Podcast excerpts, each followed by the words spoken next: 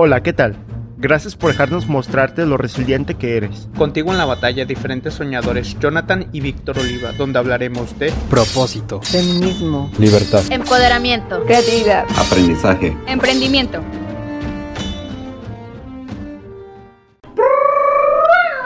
Bienvenidos al podcast número 24. Aquí estoy como invitado favorito y mi hermano, una vez más, el grandísimo Jonathan Oliva. ¿Cómo te encuentras el día de hoy? 5 eh, de febrero, Jonathan Oliva. Emocionado, estamos en el mes del amor. Estaba. Siento que tenemos muchas cosas chingonas este año. Y ¿Sientes o tenemos muchas cosas chingonas este año? Las dos. Siento y tenemos muchas cosas. Porque lo sientes dentro de ti. Y también no sé por qué, pero siempre mi año empieza en febrero. Ya empezó mi año. empieza en febrero? Porque siempre, en, en, febrero, siempre noto que soy más productivo que en enero. Y después, mm. en marzo, más productivo que en febrero. Va, va, va. Yo, yo soy productivo 24-7, Jonah. Qué ah, chingón. Mis, niveles de productividad nunca bajan. Soy una máquina. La máquina, Víctor. Estás enamorado. En el mes del amor y la amistad. Estás enamorado en el mes del amor y la amistad. Sí, y también enamorado con, con todo. De la vida. De la vida. De nosotros. De este podcast que va a llegar a los topes, a los números 1, 2, 3, 4, todos. Vamos a empezar, vamos ahorita en el número 1509, podcast de negocios. Pero aquí somos el mejor podcast en español de negocios en Estados Unidos. Así es. ¿Qué, ideas de negocios nos traes el día de hoy, Johnny Boy? ¿Qué, se te ocurre que, que podrían hacer, que podríamos implementar? Este, algo que, que junto ya hemos hablado en nuestras juntas hoy, que es el, concepto de hacer text marketing y email marketing, la combinación de estos, ¿no? Y estaba viendo unos datos muy interesantes, ¿no? Uh, ahorita voy a mencionar algunas plataformas que me gustan, pero ¿sabías tú que tienes posibilidades de incrementar tus ventas por 5 si tú implementas bien el text marketing, que viene siendo que en vez de que tú le mandes correos electrónicos, tú les mandes textos. Y he visto muchos gurus que hacen esto como influencers, no sé, que, que no ves que a veces ponen como su número y dice text me. O sea, dices, ¿por qué te voy a mandar mensaje? Y esa es la estrategia que están utilizando ellos. Hacen text marketing y una de ellas, las personas que yo admiro es Gary Vee, que utiliza esta estrategia y hasta tiene camisas con su número. Que ya de pronto deberíamos hacer eso, güey. Poner nuestra, nuestra, una camisa con nuestro número. Nos, nos costaría como 10 dólares, ¿no? El estar como hacer text marketing. Y es como poder mandar mensajes en cadena a muchas personas, pero tú los escribes personalmente, ¿no? Sí, y oh, escucha este dato, güey. Tienes un este. ¿Cómo se dice? Un response rate. A ver, ayúdame con la traducción de esto. Eh, un, índice de respuesta? Un índice de respuesta del 750 más que de correos electrónicos. O sea, si, si correos electrónicos es importante, ahora imagínate qué tan fuerte es este. Pero qué tan. Eh, yo te estoy poniendo una excusa. Eh, lo cual no debería hacer que las excusas, el es que es muy dañino. Pero es más difícil conseguir un número de celular que conseguir un correo electrónico. Exactamente. ¿O, ¿O crees que es el mismo nivel de dificultad? No, es más personal, pero también por lo mismo, si tú le entregas tanto valor a una persona, güey, que, que en verdad no siente que, si sabe que tú no le vas a mandar spam, si en verdad tú le mandas contenido de valor, creo que puede romper esas barreras fácilmente. Totalmente. Y si hay que, si hay que implementarlo en nuestro embudo de ventas, que el primer nivel de confianza sea que nos den el correo electrónico, email marketing, y ya en el embudo de ventas intentamos incorporar números de teléfono para estar haciendo campañas de texto. Sí, una, de las una de las plataformas que recomiendo para esto, que, porque estábamos investigando el otro día, y de las que encontré que, que estaba... Tú investigaste. ajá, que estaba más accesible era Text Monkey. Text Monkey. Algo así se llama. Y... ¿Cómo, ¿Cómo, se llama el de correos? ¿El email, email Monkey? ¿Algo así? ¿O cómo? Eh, MailChimp. MailChimp. Bueno, este se llama... Text Monkey. Ah, Text Monkey. En vez de ser un chimpancé, acaso un chango. Sí, algo así, pero con que tú lo busques así en Google puedes verlos cómo está, que puede ser muy fuerte para tu emprendimiento. Obviamente. un, un dato interesante. Si haces email marketing bien, cada correo se traduce a un dólar. Mil, mil correos que tú tengas en tu lista de correos son mil dólares al mes. Eh, dos mil, está muy, está muy duro eso. al mes. Ahora, y, y, si lo haces bien, puede ser dos dólares, tres dólares, cuatro, hasta ocho dólares. Ahora, si haces text message marketing bien, ¿cuántos dólares a lo mejor? Si lo haces mal, es dos dólares por cada texto que tú tengas. Y nosotros nos, lo estamos viendo por la, las, ¿cómo se dice? La, la razón del dinero, ¿no? Pero pues es lo que es marketing. Es tu return on investment y tu ROAS. Exactamente, es lo que te iba a decir, güey. O sea, al final de cuentas, marketing es de que tú le metes X dinero y te escupe X dinero de regreso, ¿no? Y obviamente, si tienes uno, uno bueno, pues te tiene que regresar más de lo que tú le inviertes. Que es, lo, es diferente que el posicionamiento. Exacto. Y, exactamente. Bueno, lo que yo te traigo hoy es la que te mandé en mensajes de texto, en, oh, mensajes de texto hace, unas, hace unos días. Una agencia, una agencia de marketing digital enfocada solamente al sector de el cannabis. Y esto, estuve investigando las pólizas que se tienen que hacer porque sí me gusta mucho y me gustaría que nos enfocáramos ahí. Eh, solamente que Facebook tiene restricciones muy fuertes para que publiques cosas para, eh, de cannabis. De cannabis. ¿Y qué, tal, ¿qué, tal Google, güey? Google, ¿cómo está? Igual. Igual. Lo que tienes que hacer es no mencionar la palabra cannabis en ninguno de las en ninguno de ¿Y cómo, ¿Y cómo lo vas a poner? ¿Que estar bien tonchado? no, no, no debes de... La, es una palabra que se llama hemp, que es como el tallo de la marihuana. Eh, es lo que mm. deberías de utilizar para el marketing y hacer contenido, eh, marketing de contenido, dar contenido de valor y no afirmar que tiene ningún uso medicinal ni que está probado. Si haces todas estas cosas, seguir como las regulaciones, eh, vas a poder hacerlo. Y que tu landing page, que mandes tu página de destino a los que lo estés mandando, no mencione nada de cannabis. Tiene que ser un contenido más educacional, como lo hacen los influencers. Tendría que ser un contenido así. Enfocarte en el. ¿Enfocarte en qué? En el SEO, en la estrategia de contenidos, ir a eh, shows de exposición, hacer affiliate marketing para este eh, cannabis influencer marketing, email marketing y text marketing, lo que tú estabas, estábamos comentando para hacer una agencia de publicidad. Estuve checando una, la, agencia, la compañía de Salomondrin de marihuana. Saludos. saludos Salomondrin, emprendeduros. Algún día vamos a estar en un podcast juntos. Eh, se llama Seven Up. es la compañía de cannabis que tienen y me puse a ver los si tenían anuncios prendidos en Facebook Ads y no tienen porque son ilegales.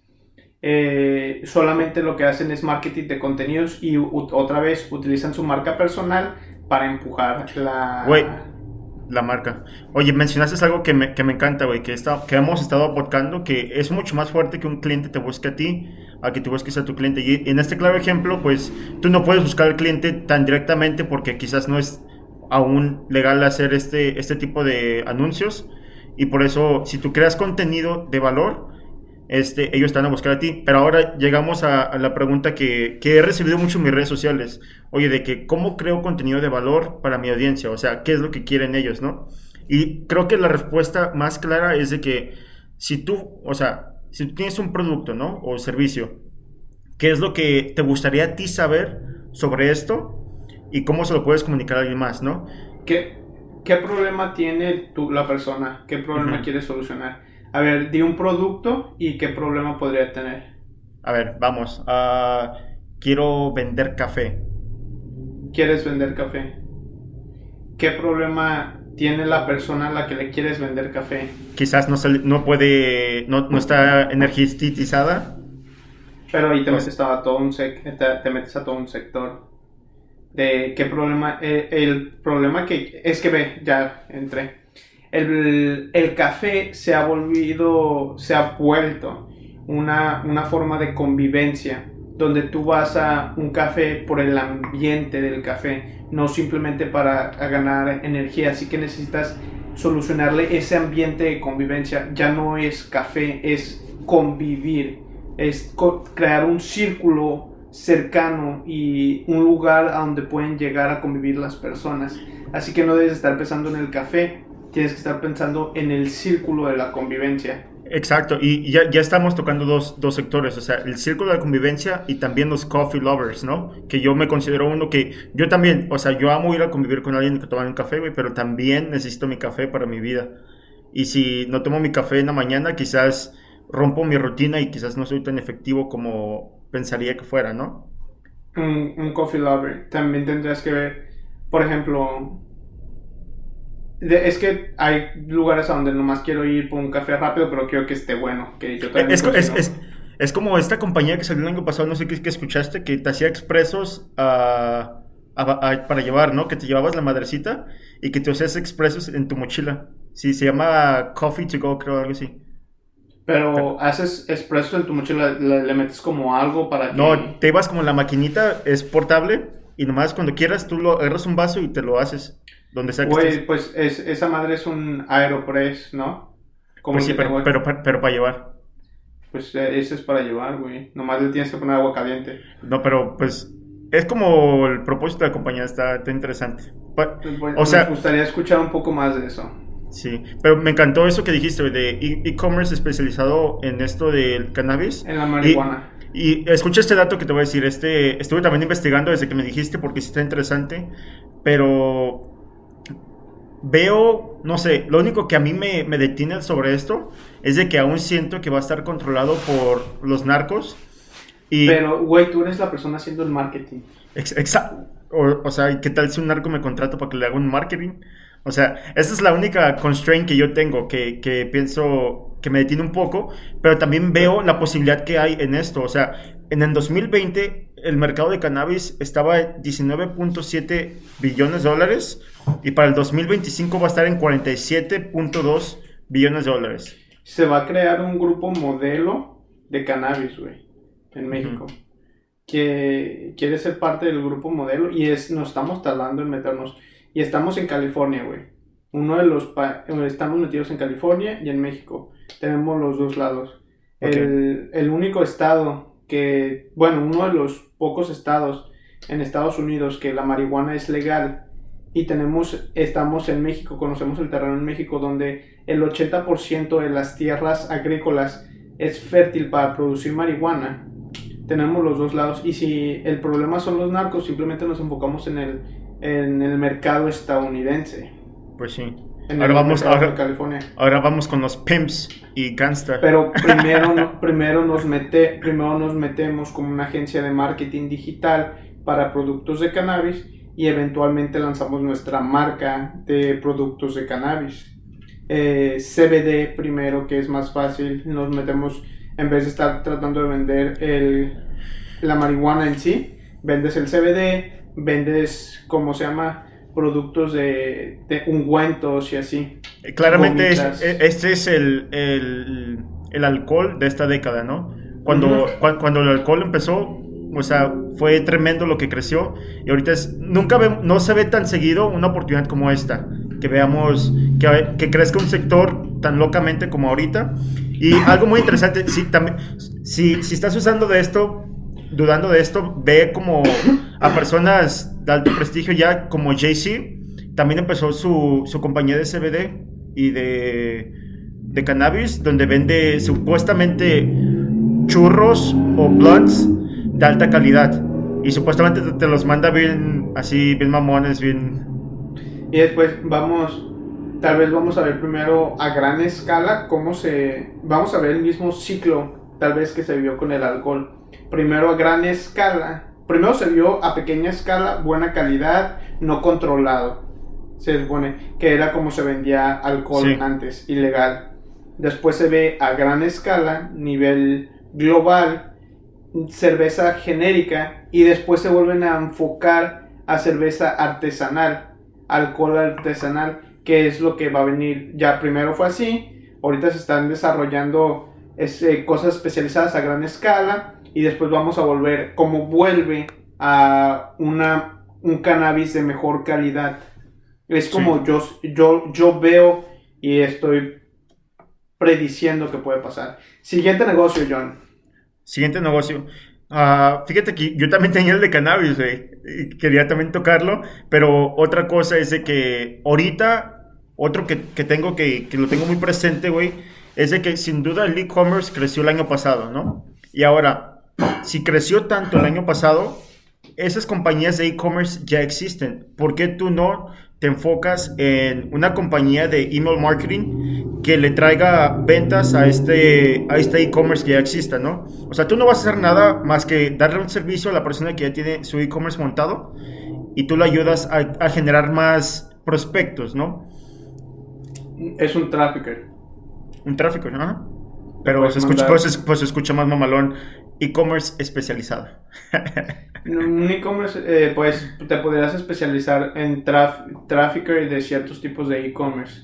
Eh, puedes hacer un e-commerce especializado de todo, de como hablamos la semana pasada, un e-commerce oaxaqueño, un e-commerce para productos de animales que eh, te iba a decir que si implementábamos algo así en nuestra e-commerce para tener como diferentes categorías, en vez de tener como pues cosas que nosotros podríamos vender en vez de estar enfocados en una sola cosa y tener varias diferentes e-commerce que deberíamos tener diferentes e-commerce, pero por el momento podríamos tener una con diferentes secciones que vendían diferentes cosas. Pero moviéndonos a la siguiente a la al siguiente oportunidad de negocios, una agencia de memes, venta de memes, un dealer de memes. Y si no sé qué cuánto te cobre alguna persona por estarte haciendo memes. No sé cuánto, no sé cuánto le cobran a Elon Musk por hacerle los memes, pero... A eso se los, hacen, se los hacen gratis, güey. Güey, cuando, pues eres una figura pública, cuando eres una figura pública, las personas están buscando cualquier cosita para echarte a reírse de ti o así. Y también lo he notado, güey, también es lo mismo que cuando tú publicas por eso es de que muchas personas migran a otras plataformas como TikTok, porque supuestamente Instagram es como una, una, este, una red de tus amigos, ¿no? Y al principio, si, si tú vas creando un proyecto, pues al principio todos te apoyan así, ¿no? Pero después, si pasan unos meses y la primera, la primera publicación dicen, ah, todos te van a apoyar, ¿no? Después de un mes, quedan cinco. Después de tres meses, ya nomás ves a uno o dos, ¿no? Y es, y es este, a lo que quiero decir es de que TikTok no es así, ¿no? Porque las personas te apoyan más y van más a... Se me fue, se me fue tanto el pedo que... bueno, estamos hablando de memes, pero en TikTok, sin pedos, las personas te critican menos y puedes ser más tú. Y, ah, te decía, las personas públicas todos hacen gratis, ¿no?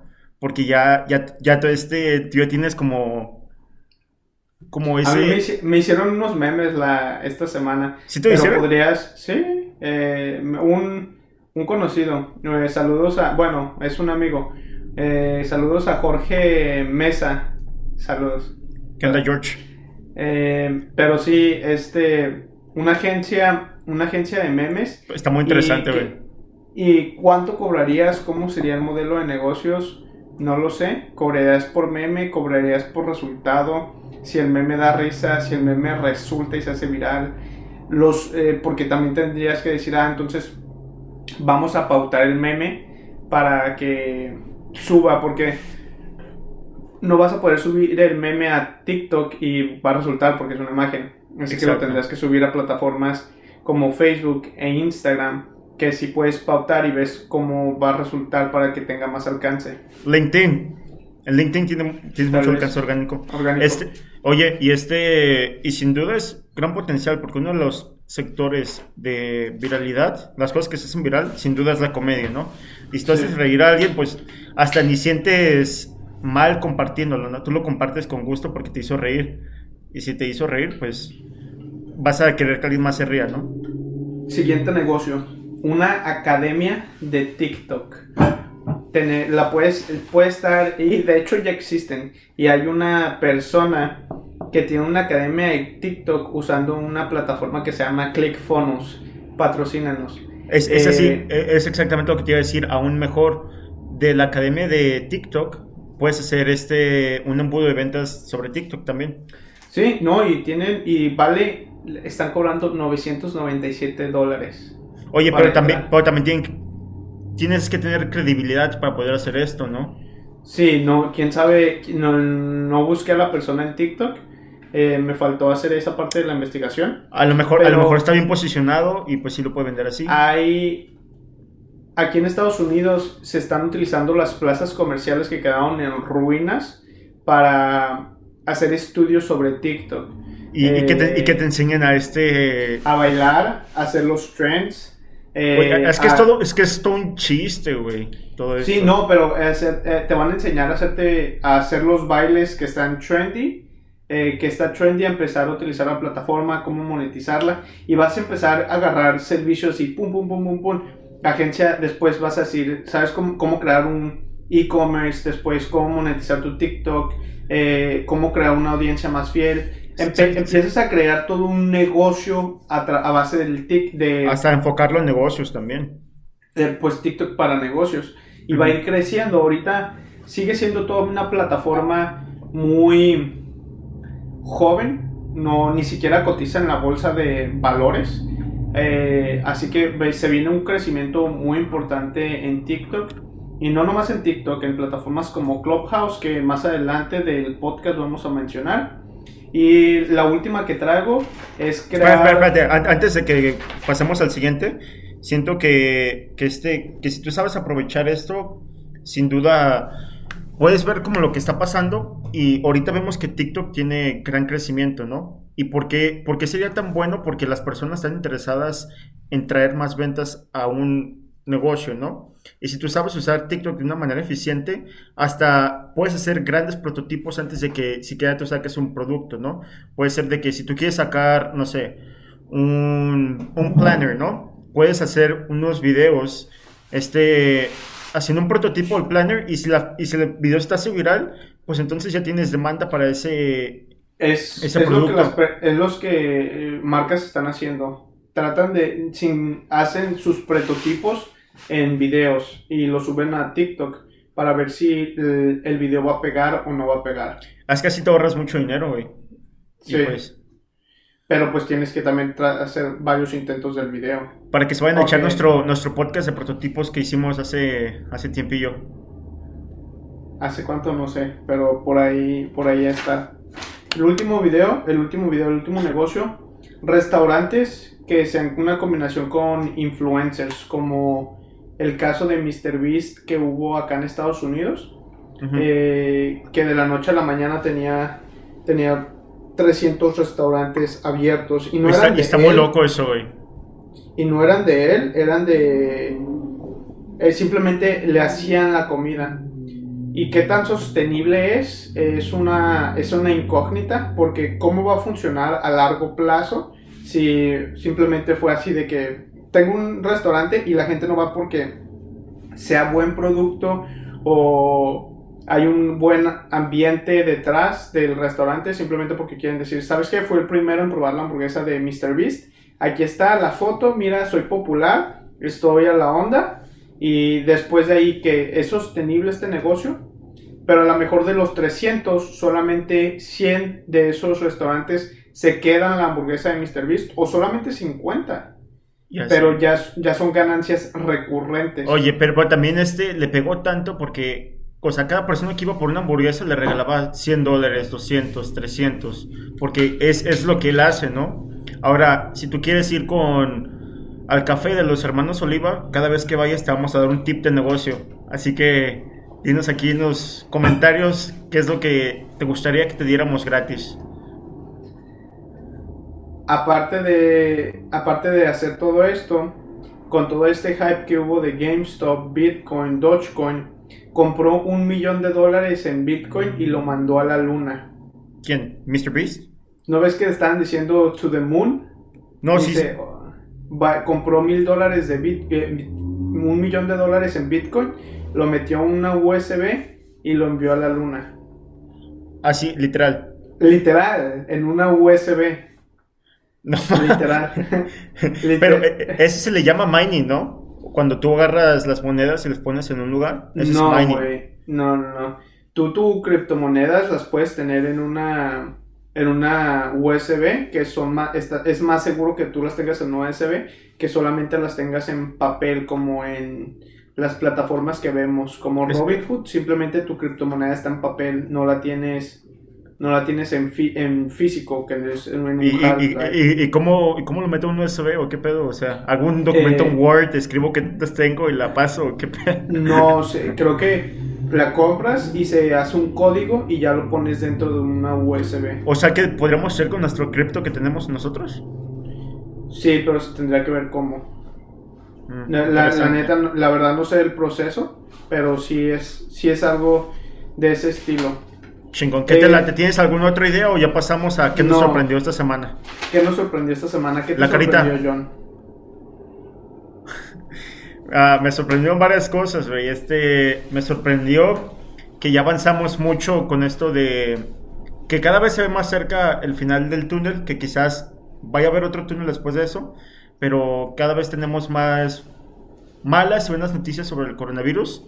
Vi que Johnson Johnson sacó una vacuna que nomás es solo una inyección y que tiene el... Aquí lo tengo apuntado. 63% de 63. Ajá, y también, y también aquí en México ya empezaron a vacunar a personas mayores de 60 años. La de Johnson Johnson creo que es el 85%, no, 65% de efectividad. Y si no funciona, tienes el 85% de posibilidad de que no sea mortal. Sí. Así que es una muy buena opción, cosa que tal vez se utilice en países que no tengan una infraestructura médica muy fuerte como, Como México. es México, exacto. Eh, pero en México también se hizo la consiguieron la vacuna de, de Sputnik. Rusia, Sputnik, que es la que Sputnik 5. van- Sputnik 5, ¿por qué Sputnik 5 y no Sputnik 4? No sé, a lo mejor la 4 era, no sé, otra cosa. Eh, pero México invirtió en esta Sputnik 5 antes de saber que era efectiva. Así que fue algo de que le salió de chili, chiripada. Y, pri- y pri- y- y primero fue Nuevo León que quería conseguirla antes y después se metió el gobierno federal a querer intervenir, ¿no? No, no sé ese dato. Sí, sí sabía que Nuevo León quería ir y conseguir su propia vacuna, pero no sé si fue la de Sputnik que fue la que consiguió Nuevo León o no. No Sí. estoy seguro. Según yo sí. O quién sabe. Otra cosa que me sorprendió. ¿O quieres pasar? Nos vamos una y una para llevar así. ¿Qué Elon te Musk. sorprendió a ti? Elon Musk. Elon Musk hablando en Clubhouse. Clubhouse se viene fuerte. Estaríamos ahí, pero desafortunadamente no tenemos iPhones. Así que ahorita, y también por eso es muy popular, porque es exclusividad. Y como seres humanos y nuestro cerebro primitivo que es, que tenemos todavía como animales, nos gusta la exclusividad. Y por, por eso es que Supreme pegó tanto. Exactamente. Pero, Elon, digo mucho, pero. Perdón. La gasté. No. Eh, Elon Musk estuvo en Clubhouse y estuvo diciendo diferentes cosas. Vamos a cubrir lo más importante. Dijo que, Mar- eh, que Marte está a cinco años y medio para que lleguemos. Qué loco. Que los memes son algo súper poderoso. Si una imagen dice mil palabras, un meme dice diez mil palabras. Él ya está trabajando en su agencia de memes para que estén pilas. Tiene, tiene- di- dijo que tenía, dijo que tiene unos dealers muy buenos de memes. ¿Qué, qué sería ser como, por qué no hay tantos Elon Musk? Y dice que no quisieran ser como él, que es como tener un demonio en tu cabeza que te obliga a resolver este diferentes tipos de problemas. Te, te tengo un dato interesante de eso. Ahorita regresamos. Sin ese, dijo, le preguntan, ¿qué le recomiendas a las personas que están empezando una empresa? ¿Qué les dirías para motivarlos? Y, y dice, si necesitas motivación para empezar una empresa, no empieces una empresa.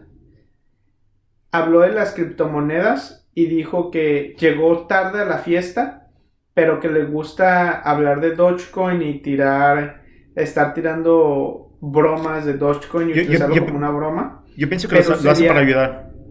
Sí, y sí, y es como una forma de burlarse del sistema.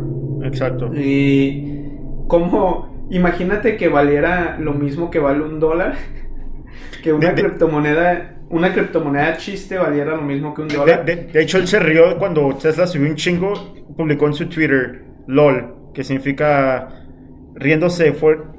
Laughing voz alta. Estaba traduciéndolo. Eh, Este, y dice que sería súper irónico que adoptáramos Dogecoin como la criptomoneda del mundo. ¿Qué, nos, qué se espera de Tesla? Carros más eficientes haciendo más cosas, o sea que vamos a tener menos carros y más tiempo. Que Sí. puedan ser, puedas tener tu carro y que tu carro esté trabajando como un taxi. Para que ya no sea un, ya no sea como se, sea un activo y no sea un pasivo. Sí. Y estuvo diciéndole pendejo básicamente al CEO de Robinhood. Eh, hay, una, hay un momento que le dice esta, tienes a alguien que te está apuntando, está secuestrado y te están obligando a hacer cosas, tienes una pistola en tu cabeza. Tienes una pistola en tu cabeza como que si alguien lo estuviera obligando a decir lo que estaba diciendo. Así le Sí. dijeron, así le dijo. Está muy loco. Esos son los más importantes, ¿no? Que, Sí, son el- esto- los puntos más importantes que tocó.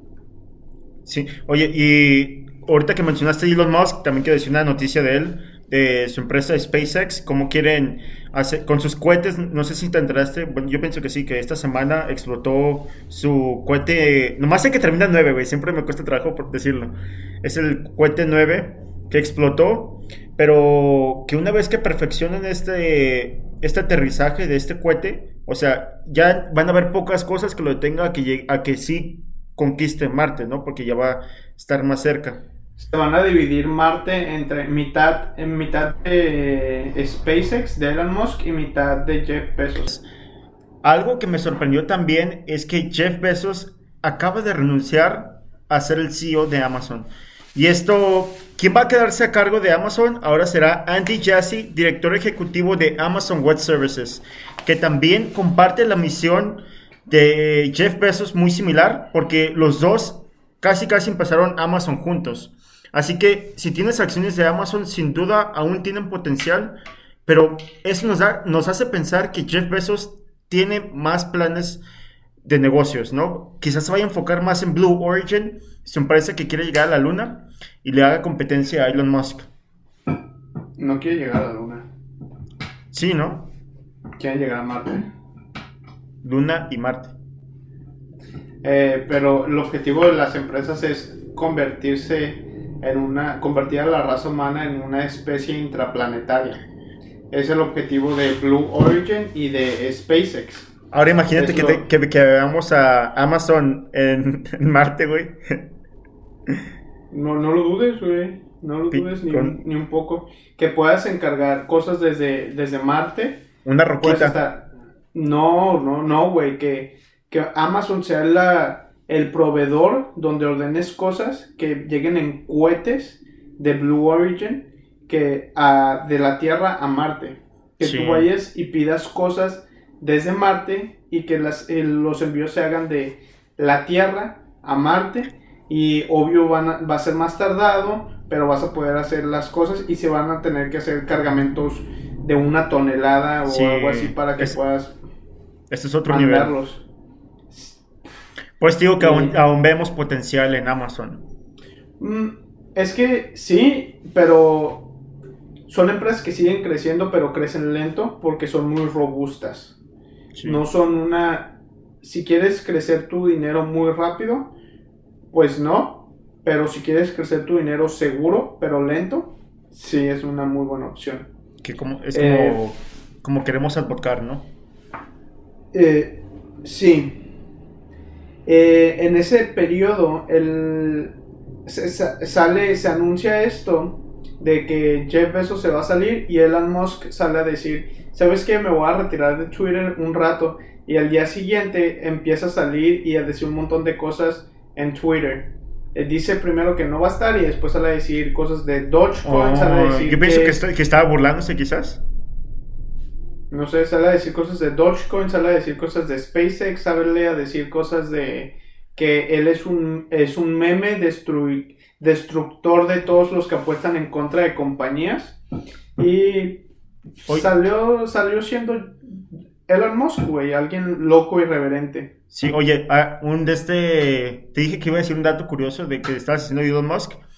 Mi maestro ah, estudió, bueno, un maestro que tengo de mercadotecnia en la, en la escuela de San Francisco. Estábamos, estábamos platicando. Kodak, No, no, no. ah, no quiero decir su nombre por si llega a ver esto. por este Fisher, se apellida. Este me decía que él, cuando estaba en la universidad, estaba en las épocas de Steve Jobs. Y que en esos tiempos, en las clases, todos lo, lo le decían grandes cosas, ¿no? Que todos básicamente lo veían como un dios, ¿no? Y me dice, y esto es lo que estoy viendo con Elon Musk. Dice, vemos que, que lo adoran como si fuera un dios y muchas veces no ven las cosas que hace mal hasta que se va la persona, ¿no? Y, él- y dice, el claro ejemplo es con Steve Jobs, dice, él era una gran persona que creaba equipos, que era visionario y decía X cosas, pues, pues, pues, pero fallaba en X cosas, ¿no? Obviamente nadie es perfecto, pero si nos ponemos a pensar, es que me, hiciste acordarme cuando, cuando dijiste cómo tener más empresarios como Elon Musk, ¿no? Y dijo, no quieres tener a alguien como Elon Musk. Entonces, ¿qué son esas cosas que quizás si lo mejorara fuera mucho más grande?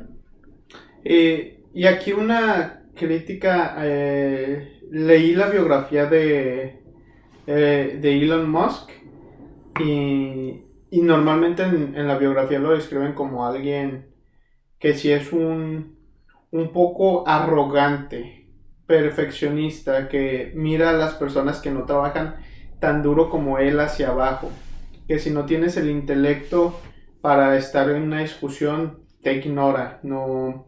Es, es como muy pedante. Como, Eh, como la ahí- conversación que tuvo con Jack Ma. No, esa estuvo muy dura. No estuvo tan dura, ¿no? Es hasta, pero sí, de ese estilo. Pero sí, sí sé de lo que estás hablando. Para los que no saben, eh, también me estuvo pendejeando al, al CEO de Alibaba, Elon Musk, en una entrevista.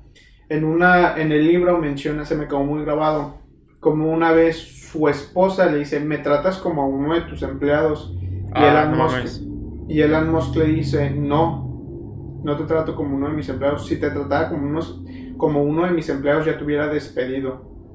No seas Eh, mamón, güey. Así, le dijo, güey. Yo, eh, es, una, es algo que está escrito en, en el libro que lo relata su ex esposa. Por eso le puso su hijo algo así como Arturito, ¿no? O... no, le Un puso... nombre, un nombre bien, bien raro. Sí. Vamos a la siguiente noticia. ¿Cuál tienes? Hay una, a una empresa mexicana que se unieron varios grupos de, inve- de inversión de levantamiento de capital para formar una agencia de delivery. Se llama Cargo. Estoy. Ajá, Ah, yo, yo, yo la tengo también, güey. Es este... ¿Cuál es? Espérate, espérate, déjame ver mis notitas. A ver, sigue hablando, sigue hablando, ahorita la encuentro. Se, se unieron varias empresas como Grupo FAMSA y otros fondos de inversión mexicanos para crear una empresa de delivery local en México. Y es la primera vez que estamos viendo que se unen fuerzas, diferentes compañías para crear esto. Es un delivery service que lo puedes usar para que lo cheques. Aquí mi hermano está buscando. Sí, Creo que Y es que sí lo, ahorita, ahorita lo vamos a sacar, pero de mientras de que lo sacamos, eh, se viene el Super Bowl este fin de semana y va a haber muchas, va a haber muchos anuncios. A mí no me, no me importa quién gane, no me importa quién juegue, pero los anuncios y los comerciales que salgan de ahí son unas joyas. Sí. Y no sé qué tan involucrado esté Vayner Media en este, Oh, es lo que te iba a decir. El año pasado este estuvo, estuvo con los anuncios de, de los cacahuates, de cuál otro video. Creo que de Pepsi también lo controla Vayner Media. Ajá, Ah. pues vamos, vamos a ver los anuncios y vamos a ver qué, qué sale de ahí y observar lo que sale del Super Bowl, los comerciales, para poder replicarlos a menor escala y ver qué es lo que está funcionando. VaynerMedia es la empresa de Gary de telecomunicaciones. muy, sal- saludos. muy duros. Hello, my friend. Hi, Gary. Eh, Este habla mucho, habla mucho de Clubhouse y si cuando Gary Vee habla de algo, esa cosa tiene hype, como que tiene una visión increíble ese compa. Es que, es que él, habló de cómo fue inversionista en Uber, en Twitter, y, y también hablaba de plataformas como LinkedIn en, en el 2000. O sea, de que veía las cosas muy antes de que todos lo veían, ¿no? Y queremos llegar a ese punto donde nosotros lleguemos a ese tipo de visión y creo que se va practicando poco a poco, ¿no? Y Eh, hablaba de hablaba de TikTok antes de que fuera TikTok. así es. Empe- de eh, cuando era Musicali, decía, tiene una entrevista con tiene una entrevista con Larry King donde dice, hay que tener hay que ponerle atención a esta aplicación que se llama Musicali, va a lograr cosas grandes. Y Oye, pues se convirtió en TikTok. También mencionó Thriller, que, que también le está ahí, güey, pero es que tiene un equipo de producción muy grande y por eso puede estar así. Pero, o sea, si una persona está haciendo todo esto, o sea, ya por eso, no, bueno, yo sé que nosotros nos estamos enfocando en, en cinco plataformas que vienen siendo TikTok, Y Instagram. próximamente Clubhouse. Exacto. no, Oye- ya que sa- la saquen para Android. Oye, güey, no, este, deberíamos de sacar una mentoría gratis a quien quiera y hablamos los dos. Pongan en aquí en los comentarios quién está interesado y podemos ver si podemos planear algo así. Sí. Eh, mm, solamente que he visto muchas personas. Por ejemplo, Garby dice que sí quiere estar en, en Clubhouse, pero no está porque le consume muchísimo tiempo y no tiene el tiempo para estar dentro de Clubhouse. Si tuviera el tiempo, lo haría. Igual escuché a Carlos Muñoz decir lo mismo, que le Saludos. quita mucho tiempo. Y saludos, Carlos, eh, de Barbón a Barbón. Eh, que les quita mucho tiempo y por eso no están ahí. Entonces va a ser una oportunidad a las personas que tienen negocios más pequeños, que no tienen tanto de su tiempo ocupado para crear comunidades más fuertes. Sí. Eh, ahí hay una, hay una ventaja que sería otra vez el David contra Goliat, donde los Golayas no se pueden enfocar porque son lugares donde dicen, no, no vale mi tiempo ahorita. Pues está David que dice, no, pues yo sí estoy aquí. Y es como la competencia otra vez, el pequeño contra el grande. Que Sí. las, y, y es, ve, guacha eso, como estos güeyes, Carlos Muñoz, predica muchísimo, enfócate en los nichos de mercado. Y se está contradiciendo, diciendo, no me voy a enfocar ahí. Es un nicho de mercado. Y no se enfoca ahí porque le consume mucho de su tiempo. Pero sí es un nicho, güey. Así que ahí mismo él se está contradiciendo. Y es lo que tendemos a hacer los humanos. A veces decimos una cosa y nos saca un poquito de contexto y ya pareciera que nos estamos contradiciendo, como lo que acabo de hacer. O- pero obviamente sí estamos de acuerdo con, o sea, con lo que predicamos y todo.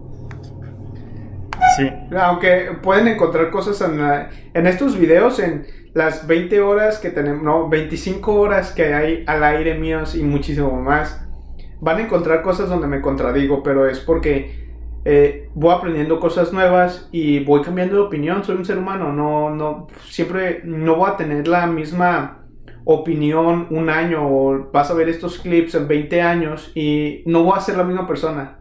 Simplemente Oye. va, a ser, va a ser imposible. Hasta voy a ser otra persona diferente. Voy a decir, ¿sabes qué? Este güey estaba equivocado.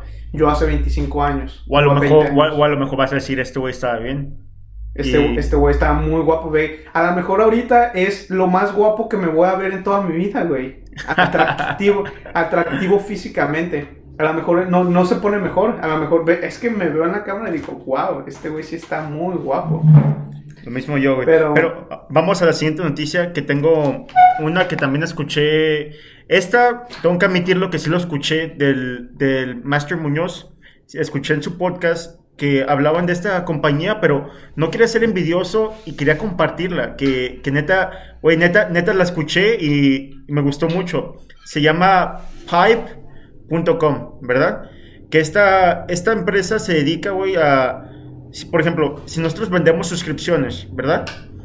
esta empresa, si tú te metes a trabajar con ellos, tienes, una suscripción y ellos te pagan el año completo. O sea, de que ellos te dan el flujo de efectivo que necesitas en el momento. O sea, de que nosotros vendemos una suscripción sobre, no sé, de negocios y la vendemos a 5 dólares por mes, ¿verdad? Ellos dicen, no, pues eh, nosotros te vamos a pagar los 12 meses ahorita con ese suscriptor que tienes. Y, y si ese suscriptor se llega a cancelar, este, entonces con uno nuevo es con, con, el que te pagan. Está muy interesante ese concepto y está investigando la compañía y, y ya trabajan con... Apenas está en crecimiento la compañía. ¿Con quién están trabajando? Uh, tengo que checar el nuevo, ya por eso ya no los mencioné, porque no quiero decir un nombre malo, pero cheque su página. Sí, no, yo no, sí lo escuché, pero no fui a checarlos. Eh, muchas cosas interesantes ahí. Sí. Mo nuevos modelos para las personas visionarias. Se vienen muchas cosas que se pueden hacer y obviamente tienes que estar escuchando contenido como este a diario para que estés trabajando tu mente y ver qué tipo de ideas hay. Y recuerda sí. que solamente el 3% del mundo genera el 97% de los empleos. Deja escuchar eso de nuevo. El 3% del mundo genera el 97% de los empleos. Así es. Oye, uh, acabo de decir una yo, ¿quieres decir una tú? Uber, ¿qué acaban de hacer? Después de haber estado en una tormenta eh, donde perdían dinero, donde su acción llegó a estar más abajo del precio inicial del IPO a 20 dólares, empiezan a vender todas sus unidades que generaban, que no generaban sentido en su modelo de negocio original, empresas de scooters que tenían de Querían hacer, hacer como Line, ¿no? Como Line, se las vendieron a Line. Oh, de. Eh, una, una empresa de automóviles que se manejaban solos, la vendieron a otra compañía. Empezaron a vender todas sus unidades y se enfocaron en lo que realmente son una empresa de transporte, de transporte de personas, de transporte de alimentos y de transporte de alcohol. Porque acaban de cosas, cosas de transporte. Eh, y se van a estar metiendo en, en transportar todo. Que van a, no dudes que vayan a comprar alguna alguna compañía de transporte de medicinas. Porque um, se van a meter ahí. Y quédense, que este, este va a ser un muy buen clip para el futuro y va, va a envejecer bien. Uber se va a meter al transporte, al negocio de transporte de medicinas. Y lo escuchaste aquí primero en el podcast Resiliente. Es, si esto pasa, va a ser un muy buen clip. ¿eh? cuatro años adelante. Y aquí, aquí lo escuchaste con Víctor Oliva. Esta idea se me ocurrió a mí. Eh, pero sí, se van a meter al negocio del transporte. Les costó 1.1 billón de dólares. Eh, Oye, también, esto también es por el cambio del nuevo CEO, ¿no? Porque el nuevo... Sí, sí, porque hubo un cambio de CEO que es lo que está haciendo, enfocándose en lo que realmente son. Que es lo bueno. Después de, después de esa compra, su acción subió 7%. Yo les veo un crecimiento en los próximos años mínimo del, del 100%, pero ¿en cuánto?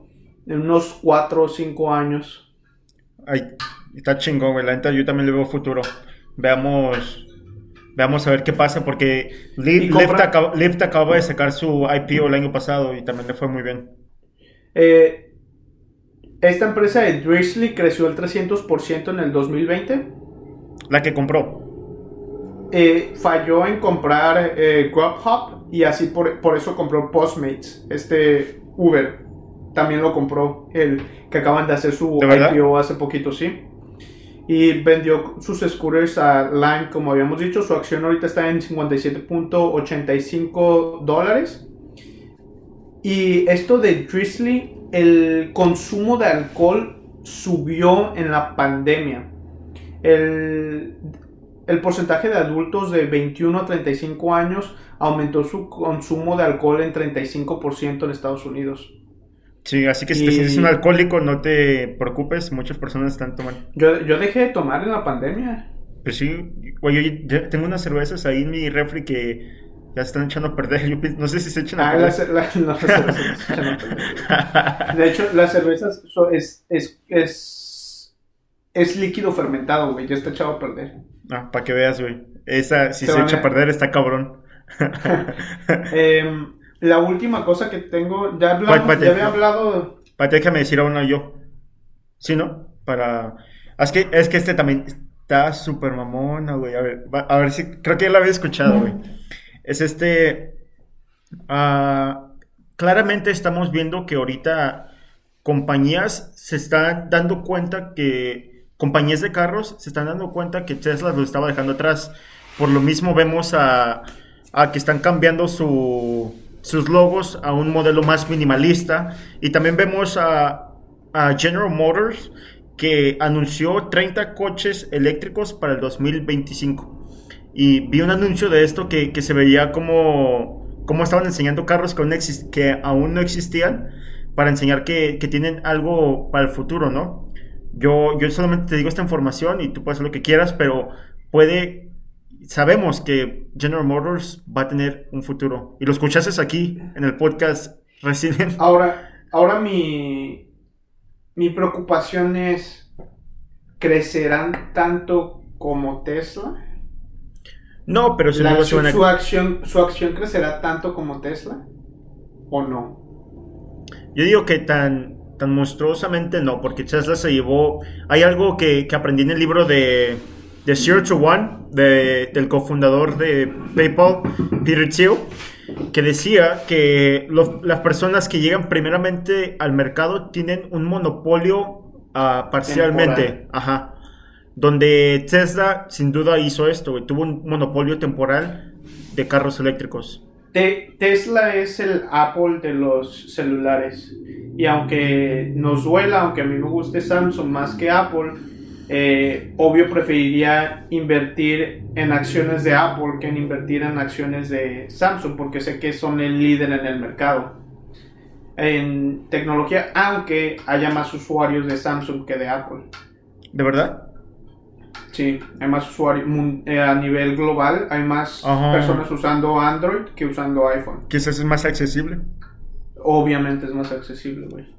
Eh, pero, ¿qué pastel? Ahorita se están tratando, tra- están tratando de quitarle, peleándose por el mercado. ¿Quién va a controlar este mercado de carros eléctricos? Y te- tenemos a, podríamos eh, hablar una hora de diferentes compañías de carros eléctricos. Está eh, NIO, está esta La empresa china. este, este, está Lucid Motors, está Tesla, están como empresas Nikola, que es un fraude, Fisker, que es otro fraude, eh, co- compañías que van emergiendo y se quedan en el proceso porque no es un proceso, no es un, una cosa fácil de hacer. Y ahorita que estamos hablando de... ah, Van a- en el Super Bowl van a sacar anuncios de carros eléctricos y el de a mí te acuerdas va ahí va a estar GM y va a estar Ford con anuncios de carros eléctricos su Mustang eléctrico la Homer eléctrica ¿Y qué, pa- y el- qué- y qué pasa cuando pasan anuncios? La acción tiende a subir. Sí, sí, pero aquí venimos. Estas, estas empresas son de empresas productos físicos. De hecho, cuando estén, cuando, estén, cuando estén viendo esto va a ser el Super Bowl. Así que crecen linealmente porque son productos físicos. No son empresas de tecnología. Lo que Tesla es considerada una empresa de tecnología, no una empresa de carros. Por eso vale tanto, ya que tiene tanta información. Estas empresas están, están hablando de carros eléctricos, pero no están hablando de carros, autóno- de carros autónomos como Tesla lo hace. Por eso Tesla vale tanto. Imagínate, Tesla vale tanto porque Tesla está evaluada como si fuera una empresa de carros, después como si fuera una empresa de energía, porque también tiene, sa- güey, sacaron paneles solares para tu casa, güey. Valen, estuve viendo para donde nosotros vivimos aquí en Estados Unidos, nos saldría creo que 18 mil dólares más el, el paquete de baterías, ponerlo, poner como en el roof, en el, en el techo, paneles solares y que tuviera una cajita de Tesla que ahí se concentrara toda la energía para que tu Tesla se cargara. Así que Tesla también está involucrada en el sector de la energía, aparte en el sector de automóviles autónomos, aparte está involucrada en el servicio de taxis autónomos. Así que es como si te combinaras a Cinco. a las em- a- eh, es como si combinaras a cinco empresas en una. Si combinaras a las empresas de coches, si combinaras a las empresas como eh, General Electric, como si combinaras a empresas de tecnología. Por eso vale tanto, güey. Y, eso. y- y sin duda vemos que ahorita también fue un gran timing para la empresa, ¿no? Que también California acaba de anunciar que para el 2025 ya no, creo que ese es ese dato, que ya no va a haber carro, que no van a producir carros de gasolina, van a ser todos eléctricos. Y ahora con la administración de Joe Biden van a estar apoyando a compañías que tengan la infraestructura para poder llegar ahí. Y a que, van a y que- apoyar. que sean americanos. Exacto. Y que, que es más americano que Tesla, GM, General Electric, que otras empresas, no Ford, van a invertir en empresas americanas y en empresas, empresas de California, porque California yo creo que es uno de, va a ser uno de los que tenga un fondo de inversión más grande para estas, em- para estas compañías. Claramente, hermano. Y voy- eh, ya habíamos tocado esto, de lo- en mi último tema está relacionado. Eh, ya hablamos de Churchill Capital Ajá. Ford la semana pasada. Estoy, sigue muy interesante, aunque no han anunciado con quién se van a fusionar y solamente son chismes donde ven a personas que se suben a aviones y dicen, ah, es que están hablando de una, de una fusión, de una compra. Y así, Sí. y son chismes que hacen que suba la acción, pero en realidad todavía no se, se concreta nada. Pero tienen 2 billones de dólares para comprar una compañía. ¿Cuál será? Esto es, no se sabe, pero podría ser que... ima- Güey, nomás date esta idea. La compañía basura de Fisker y de Lower Town Motors se evalúan cada una arriba de 4 billones de dólares sin tener ventas, güey. Nada de ventas y se evalúan en 4 billones de dólares. Fisker es una empresa de un vato que ha tratado de hacer, era un diseñador de Aston Martin y de BMW. ¿Pero no vende que nada? No vende nada y sus compañías eh, está evaluada en 4 billones de dólares. ¿Por él, Y crees? simple- O... No, no, no están evaluadas por él, güey, pero No, o sea, o sea, o el mercado. ¿tú, tú crees que esa evaluación tiene que ver por la persona que es él? No, no, no, güey, es un fraude. Eh, es un total fraude. Ya ha abierto varias compañías, güey. Y tiene desde hace como 7 años queriendo sacar un carro eléctrico y nomás no puede. Tiene diseños chidos, pero no son funcionales los carros. Está, está muy, está muy pasado el lance ese. Yo tengo unas empresas que van a salir este febrero, IPOs. A ver, dale.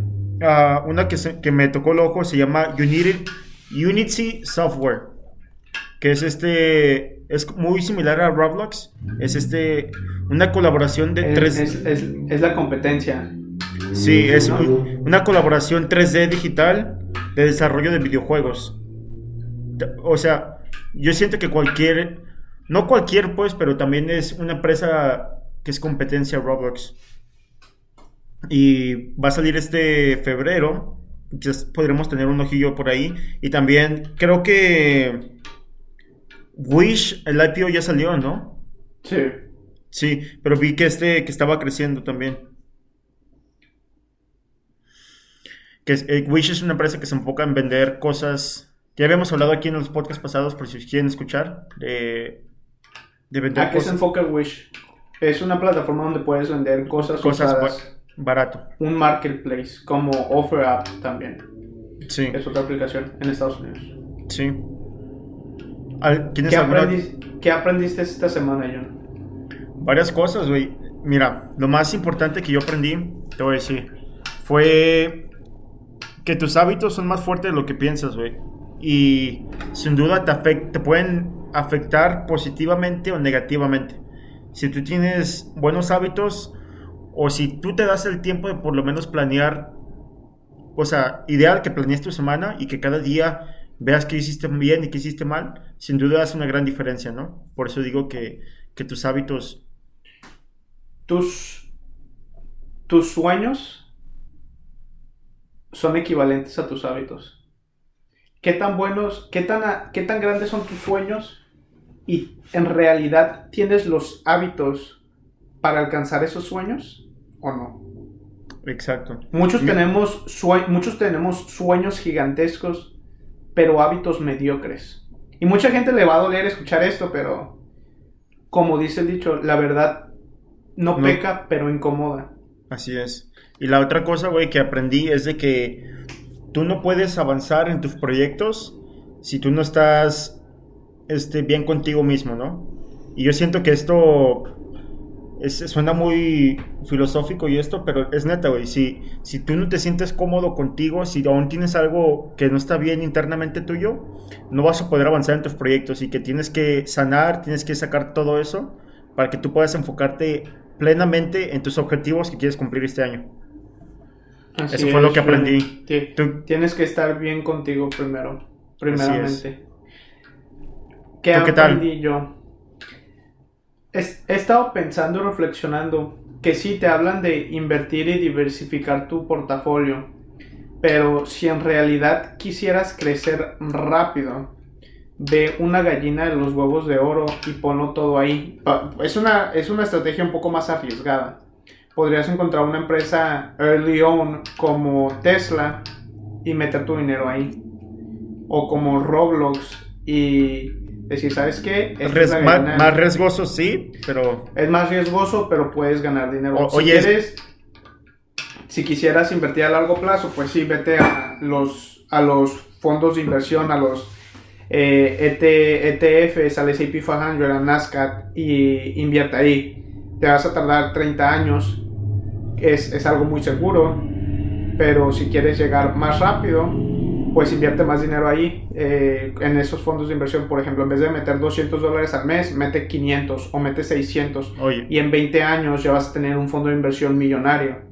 O mete, mete más dinero a empresas como Roblox o como Tesla que te van a generar un rendimiento más grande que si es más arriesgado poner todos tus huevos en una, en una canasta. entre más arriesgada sea tu inversión, más grande puede ser tu recompensa. Sí, entre más riesgo, mayor rendimiento. Entre menor riesgo, menor rendimiento. Y también tocaste algo interesante de que cuando vas iniciando, muchas personas que están escuchando esto apenas están empezando a invertir y pone en la bolsa de valores específicamente y, y primero cuando estás empezando a invertir tienes que tener un plan financiero, ¿no? Tus finanzas tienes que saber cómo estás tú y después de esto mínimo empezar con el 10% de tus ingresos a invertir. Y debes de tener un ingreso recurrente. Gente, muchas personas me han hablado diciendo que quieren meter 400 dólares y piensan que cuat- 400 dólares va a ser suficiente para poderse hacer millonarios. Y no. Si quieres, si quieres vivir de, tus, de tu portafolio, deberías de tener un portafolio de unos 50 mil dólares en Latinoamérica para poder vivir una vida decente en Latinoamérica. Pero también tus dividendos, lo que tú ganes lo tienes que reinvertir, pues es recomendable. Tampoco te vayas a mamar todo lo que ganes. Eh, por eso no debes estar viviendo. El, yo veo el- los portafolios como una forma de retiro. ¿Y cuándo, nos vamos, cuándo lo vamos a sacar? ¿Cuando juntemos para una mansión o qué? O No, para- simplemente para, para vivir, güey. Eh, por ejemplo, ya estás, ya como si eh, sigues trabajando en tus empresas, pero ya no, re- no requieres dinero de tus empresas para vivir porque vives de tu portafolio. Cada, el, le sacas un rendimiento anual del 10%, pagas tus impuestos y te quedas ese 10% y con ese 10% vives todo el año. Muy O interesante. les- o le sacas un rendimiento del 2% cada, cada mes y con eso estás viviendo. Me gusta y no me asusta. ¿Alguna otra cosa Sí. que aprendiste esta semana, güey? Esto, eso es todo por esta semana. Nos vemos la siguiente semana con otro podcast, podcast 25. Hemos llegado más lejos que muchos, pero Este es- más este lejos es- que muchos, pero no tan lejos como otros. Gracias por escuchar. Nos vemos la siguiente semana. Hasta Adiós. luego. Los quiero. Con Ichiwa.